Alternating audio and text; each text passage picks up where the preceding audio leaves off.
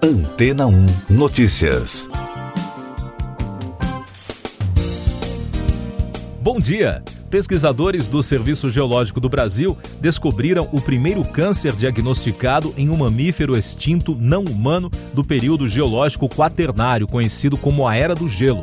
O estudo publicado no periódico Historical Biology detalhou que o fóssil com o câncer no fêmur direito é de um exemplar de preguiça e foi encontrado em 2014 na Lapa dos Peixes, uma caverna localizada na Serra do Ramalho, na Bahia. O paleontólogo do Museu de Ciências da Terra do Serviço Geológico do Brasil, Rafael Costa e Silva, disse à Agência Brasil que a descoberta ocorreu durante um projeto desenvolvido pelo órgão para mapear e estudar cavernas no estado. O objetivo do trabalho era entender a circulação da água e como a hidrologia funcionava no local. No entanto, os pesquisadores acabaram achando mais de 500 fósseis na região. Eles perceberam que havia uma protuberância no fêmur que chamou a atenção, pois aquilo podia ser uma patologia ou até um tipo de tumor. Foram feitas tomografias do osso para se chegar a esse diagnóstico. Segundo o paleontólogo, este é o primeiro caso de um câncer ósseo descoberto em um mamífero no Brasil em um animal dessa idade. As peças encontradas estão na coleção de paleontologia do Museu de Ciências da Terra do Serviço Geológico do Brasil, no Rio de Janeiro. Como no momento o museu está fechado para obras, está nos planos para o próximo ano a realização de uma exposição virtual que leve até a sociedade imagens do fóssil. A expectativa é que o museu seja reaberto dentro de dois anos. E daqui a pouco você vai ouvir no podcast Antena ou Notícias. Ataque terrorista na Áustria mata quatro e deixa 15 feridos. Homens armados invadem Universidade de Cabul e matam 22 estudantes. Exército francês mata 50 jihadistas perto da fronteira com Burkina Faso. Quatro pessoas morreram e várias ficaram feridas numa troca de tiros em vários pontos da região central de Viena, capital da Áustria. Um dos mortos era considerado suspeito pela polícia. O ataque ocorreu perto de uma sinagoga na região de Inner City. O ministro do Interior austríaco Karl Nehammer afirmou que a ação se trata de um ataque terrorista. Homens armados invadiram a Universidade de Cabul e mataram 22 estudantes. O grupo terrorista Estado Islâmico assumiu a responsabilidade pelo atentado, classificado pelo presidente Ashraf Ghani que lecionou no local de ato desprezível de terror. O governo anunciou um dia nacional de luto para homenagear as vítimas. Militares franceses mataram na última sexta-feira 50 jihadistas da Al-Qaeda no Mali, perto de Burkina Faso, anunciou a ministra francesa da Defesa, Florence Parly, durante uma viagem ao Níger e ao Mali na segunda-feira. A ministra esteve em Bamako, onde reiterou o apoio da França às forças malienses frente aos jihadistas. Já o grupo extremista pediu a seus apoiadores para matar aqueles que insultarem Maomé, ameaçando vingar-se do presidente francês Emmanuel Macron, que defendeu o direito à caricatura do profeta. Essas e outras notícias você ouve aqui na Antena 1. Oferecimento Água Rocha Branca. Eu sou João Carlos Santana e você está ouvindo o podcast Antena ou Notícias. Com base em dados oficiais, a agência de notícias France Press informou que mais de 1 milhão e 200 mil mortes provocadas pelo novo coronavírus foram contabilizadas em todo o mundo na segunda-feira, além de um total de 46 milhões 452 mil 818 diagnósticos da Covid-19. Os Estados Unidos, país mais afetado pela doença, concentra quase 20% dos óbitos, com 230.996 vítimas fatais. Líderes mundiais enfrentam um momento crítico com o avanço da pandemia, diz OMS. O diretor-geral da Organização Mundial da Saúde, Tedros Adhanom Ghebreyesus, afirmou que o recente aumento nos casos de Covid-19 na Europa e na América do Norte apresenta aos líderes um momento crítico para a ação e outro momento crítico para as pessoas se reunirem com um propósito comum. Tedros está em Genebra depois de ter se isolado em sua residência após anunciar que havia entrado em contato com uma pessoa infectada com o coronavírus. A vacina experimental alemã CVN-CoV contra a Covid-19 induziu uma resposta imune em humanos durante testes de fase 1.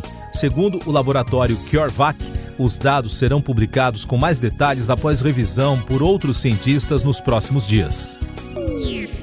Um estudo publicado pela Duke Global Health Innovation Center dos Estados Unidos constatou que os países ricos e alguns emergentes já reservaram 3 bilhões e 800 milhões de doses de vacinas contra o coronavírus para seus habitantes, além de terem feito compras futuras de outras 5 bilhões de doses. Com isso, a vacinação em massa em países mais pobres pode ocorrer só em 2024. Mais informações da pandemia. A América Latina ultrapassa 400 mil mortes por Covid-19. O número representa quase um terço do total de óbitos no mundo em decorrência da doença, de acordo com contagem da agência de notícias Reuters. No Brasil, o Ministério da Saúde registrou na segunda-feira 179 novos óbitos e 8.501 novos casos, o que elevou o total de mortes a 160.253 e o total de infecções a 5.554.206. A presidente da Fiocruz, Nízia Trindade Lima, disse a jornalistas que espera começar a produzir a vacina AstraZeneca Oxford no início de 2021 e disponibilizá-la até março. A parceria e a encomenda para produzir o imunizante já foram firmadas. Para ser disponibilizada, a vacina depende apenas de aprovação e certificação da Agência Nacional de Vigilância Sanitária, a Anvisa. Eleições americanas. Urnas começam a abrir em estados da costa leste dos Estados Unidos. Os primeiros a encerrar a votação serão Indiana e Kentucky às 19 horas pelo horário de Brasília. As principais pesquisas do país apontavam na segunda-feira o democrata Joe Biden com uma boa vantagem sobre o republicano Donald Trump.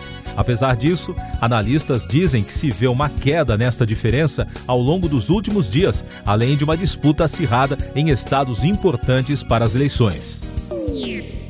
Dados do projeto Eleições da Universidade da Flórida apontam que mais de 95 milhões de pessoas já votaram antecipadamente nas eleições americanas. O comparecimento bateu recorde e representa mais de 72% de todos os votos da eleição de 2016. A participação em peso é apontada como um grande interesse dos americanos nas eleições, já que por lá o voto não é obrigatório, mas também uma forma de evitar aglomerações nesta terça-feira no país mais afetado pela pandemia em todo o mundo presidente da Câmara dos Deputados afirma que PEC emergencial fica para 2021. Rodrigo Maia disse que a proposta de emenda constitucional emergencial, vista como prioridade por alguns parlamentares no Congresso, não será votada neste ano. Em live com jornalistas do Valor Econômico na segunda-feira, ele afirmou que o projeto de lei de diretrizes orçamentárias para 2021 pode ser votado até dezembro, mas o projeto de lei orçamentária anual não deverá ser votado. Mais de 70 entidades empresariais encaminham nesta terça-feira aos deputados um manifesto com críticas às propostas de reforma tributária que está em discussão. De acordo com o texto, os setores de serviços sofreriam muito com o aumento de impostos na PEC 45 da Câmara, que unifica cinco tributos sobre o consumo, e no projeto de lei do governo, que une o PIS e a COFINS. As ações europeias começaram a ser negociadas em novembro em alta, como resultado de uma recuperação da atividade industrial em todo o mundo, compensando tensões com a segunda onda da pandemia. Por causa do avanço de casos, o lockdown está sendo adotado em vários países. Nos Estados Unidos, os mercados acionários de Nova York também fecharam em alta na segunda-feira. No Brasil, a partir desta terça, o pregão da Bolsa Brasileira ganha uma hora a mais e passa a operar das 10 da manhã às 6 da tarde no horário de Brasília e não mais até às 17 horas. A alteração ocorre para que a B3 acompanhe o período de negociação das bolsas americanas após o fim do horário de verão nos Estados Unidos. FMI diz que apoio fiscal maior é desejável para o Brasil em 2021. Baseado em uma análise no cenário de uma pandemia que ainda não acabou, o Fundo Monetário Internacional afirmou que a concessão de apoio fiscal maior que o projetado no ano que vem é desejável para o país em vista da queda do nível de emprego. A orientação faz parte de um documento divulgado na segunda-feira sobre o crescimento no pós-Covid para o G20, o grupo formado pelos ministros de Finanças e chefes dos bancos centrais das 19 maiores economias do mundo e a União Europeia. A primeira-ministra da Nova Zelândia, Jacinda Ardern, nomeou a parlamentar Nanaya Mahuta, de 50 anos, como ministra das Relações Exteriores. O ato ganhou destaque na imprensa local e internacional porque Mahuta se tornou a primeira mulher maori a ocupar o cargo. Os maores formam o mais populoso grupo indígena do país. O delator americano Edward Snowden fez um pedido para obter a nacionalidade russa. O ex-funcionário da inteligência dos Estados Unidos, que vazou a informação de que o governo americano estava espionando os cidadãos em 2013, fez o anúncio do pedido na segunda-feira em uma rede social. Ele vive exilado na Rússia. Ator Ed Russell morre baleado em suposto assalto nos Estados Unidos. O artista de 30 anos, que ficou famoso no filme indicado ao Oscar de 2010, Minhas Mães e Meu Pai, e na série da NBC Surface, morreu após ser baleado no Texas no domingo, segundo informações da imprensa norte-americana divulgadas na segunda-feira. O ator teria sido baleado num aparente roubo de carro. O caso é investigado pela polícia local. E o ator norte-americano Johnny Depp perdeu uma longa batalha jurídica no caso em que acusou o News Group Newspaper, editor do tabloide britânico Sun, de difamação por causa de uma reportagem que o rotulou de espancador de esposa.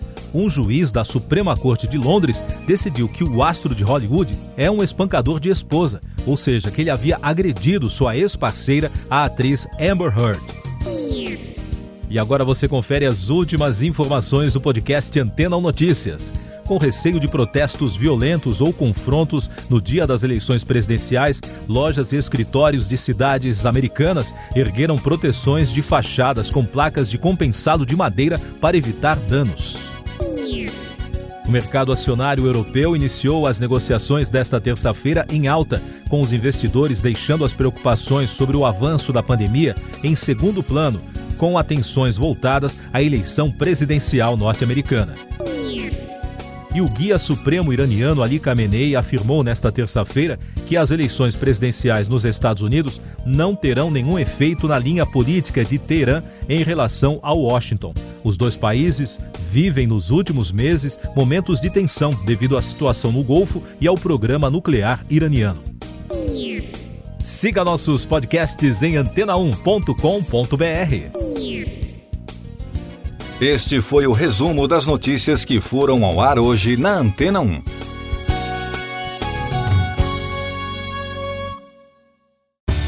Depois de tanto conteúdo legal, que tal se hidratar com água rocha branca? O consumo regular de água durante o dia traz benefícios para a saúde, como, por exemplo, manter a pele bonita e hidratada. Rocha Branca, da fonte direto para sua casa.